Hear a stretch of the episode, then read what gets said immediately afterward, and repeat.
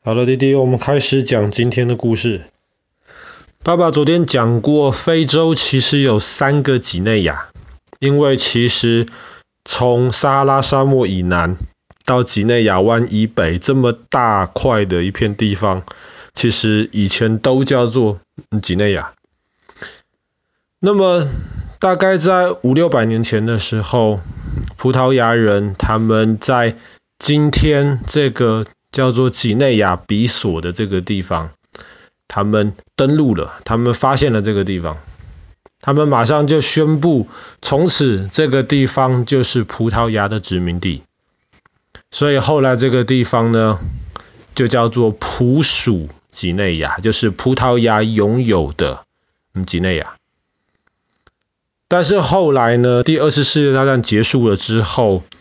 跟全世界很多原来的殖民地一样，葡属几内亚也要独立。本来一开始葡萄牙是不答应的，当然他不希望自己的土地变得越来越小。可是后来因为葡属几内亚的老百姓他们反抗的太严重了，所以后来葡萄牙也就同意了。那么当这个葡属几内亚要成为一个独立的国家的时候，他们就决定了。把自己的国家叫做几内亚比索，比索是一开始葡萄牙人在那边建立的一个城市，可是后来变成了这个几内亚比索这个地方最大也最重要的城市，那么现在也是他们的首都，所以后来这个地方就被称为这呃这个国家就被称为几内亚比索，所以这个是非洲第三个几内亚。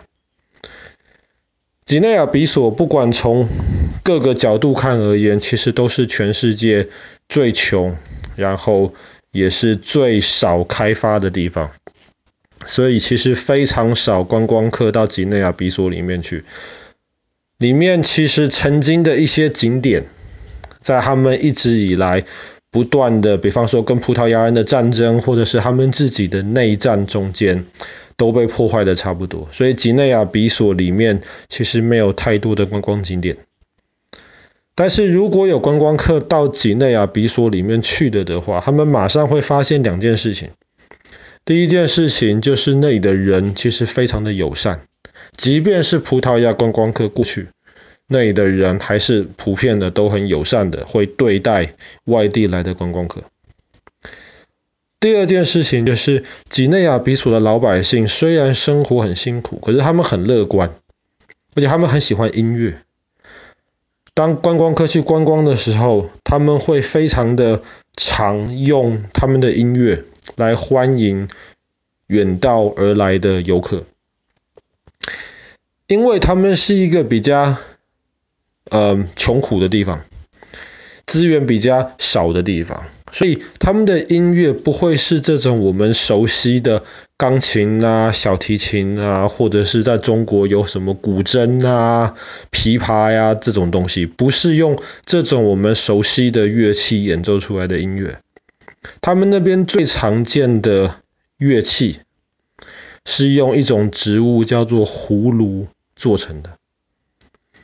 嗯，滴滴。大概知道葫芦的形状对不对？那今天你看到的照片，它是呃，它有点像是那种西洋梨一样，上面一个比较小的圆圆的，下面一个比较大的圆圆的。然后当它还在树上的时候，是还没有成熟的时候，它是绿色的葫芦。那么最早有记载葫芦的时候，大概可能是一万，呃，不能说记载啦，不好意思，就是已知最早人开始种植葫芦的，大概是在一万多年之前的中国跟日本。葫芦也是我们目前知道最早人类开始种植，可是不是因为要吃它的。比方说，我们今天出去骑车的时候，那弟弟有看到旁边田里面有很多小麦。人很早很早以前就开始种植小麦了，可是最主要种小麦是为了拿来当食物。比方说种米或者是种水果，通常都是拿来当食物。葫芦也可以当做食物，那么，比方说在亚洲的时候，葫芦可以拿来做汤啊，它可以直接拿来炒，它也可以，比方说在南亚，在印度可以拿来做咖喱。可是人类最早种植葫芦，不是为了拿来吃的，而是为了拿来装东西。葫芦很特别的是两个，第一个，葫芦的形状。人类发现是可以去控制它的，比方说有一些品种的葫芦，大家最常想到的、最常看到的就是像爸爸刚刚说的，上面一个小的圆形，下面一个比较大的圆形。可是当葫芦在生长的时候，你可以比方说给它加一些重量，你可以把葫芦拉得比较长，或者是有一些不同品种的葫芦，最大的葫芦大概可以长到一公尺。那么大的一个大圆形，所以葫芦的形状是比较容易控制的。第二个，葫芦基本上是防水的，所以比方说，呃，像我们喜欢吃西瓜，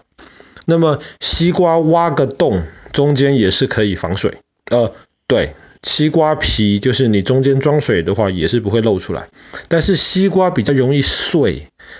容易裂掉，里面的水就会漏出来。但是葫芦很坚固，而且又防水，所以很久以前的人他们就发现了，哎，比方说我出门的时候我没有水壶啊，以前没有水壶，他们就可以用葫芦来当水壶，或是有一些东西就可以装在葫芦里面，很方便。所以人类很早以前就开始种葫芦来装东西。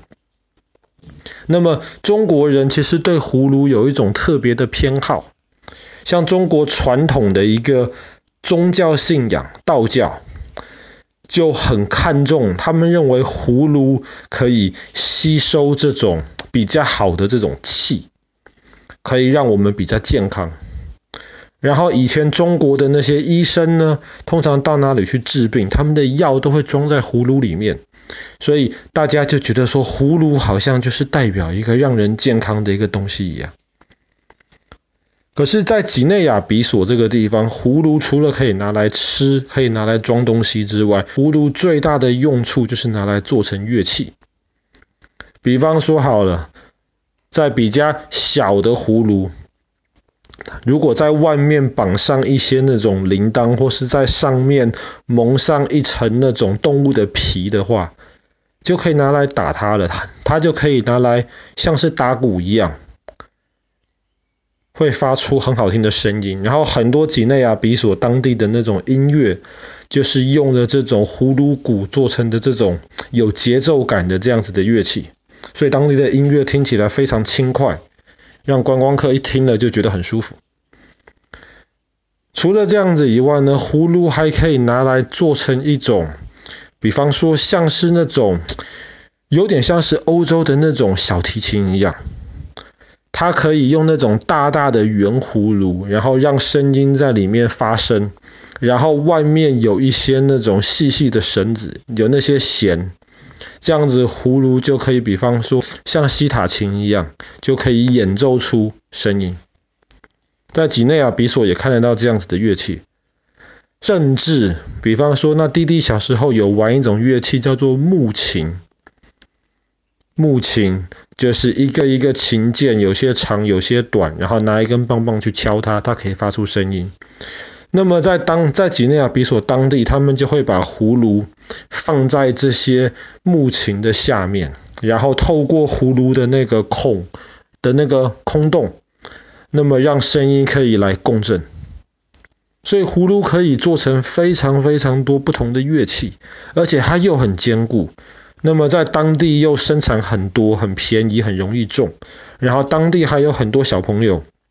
他们也会把收集下来的葫芦，然后在上面可能会漆上其他的颜色，或者是刻上一些不同的花纹，拿出来可能当做那种玩具在玩。